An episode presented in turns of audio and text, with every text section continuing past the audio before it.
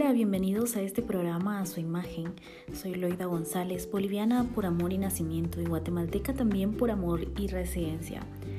Si es la primera vez que me escuchas, quiero contarte algo más acerca de mi persona. Soy comunicadora social de profesión, consejera profesional y asesora de imagen personal por vocación. Cada lunes les recuerdo que como seres humanos somos seres integrales físicos, emocionales y espirituales. Y este espacio se creó para justamente crecer en estas tres áreas.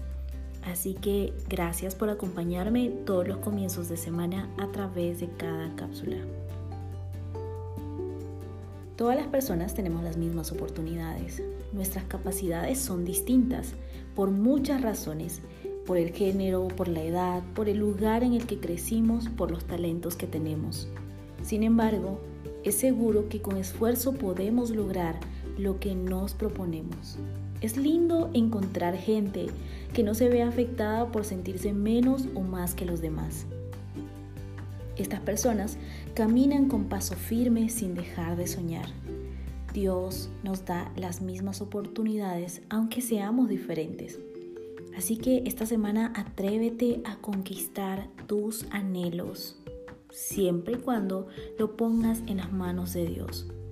Colosenses 3:23 dice, y todo lo que hagáis, hacedlo de corazón, como para el Señor y no para los hombres.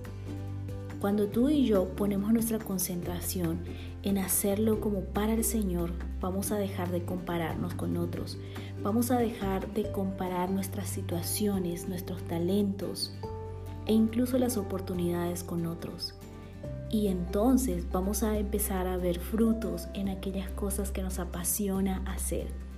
Hoy quiero preguntarte, ¿qué es lo que te apasiona hacer? Lo que te apasiona hacer siempre va a ir de la mano con tu propósito de vida. Si hasta ahora te has estado preguntando, ¿cuál es mi propósito de vida? Vuelve a recordar aquello que te apasiona hacer. Y no mires quién lo hace mejor que tú, porque todos empezamos desde lo más básico. Y mientras más nos apasionemos y más hagamos y, cada día decidamos darle un poquito más de nosotros aquellos sueños, a aquellos anhelos, pues Dios va a ver nuestro corazón y también esos frutos van a empezar a dar su cosecha.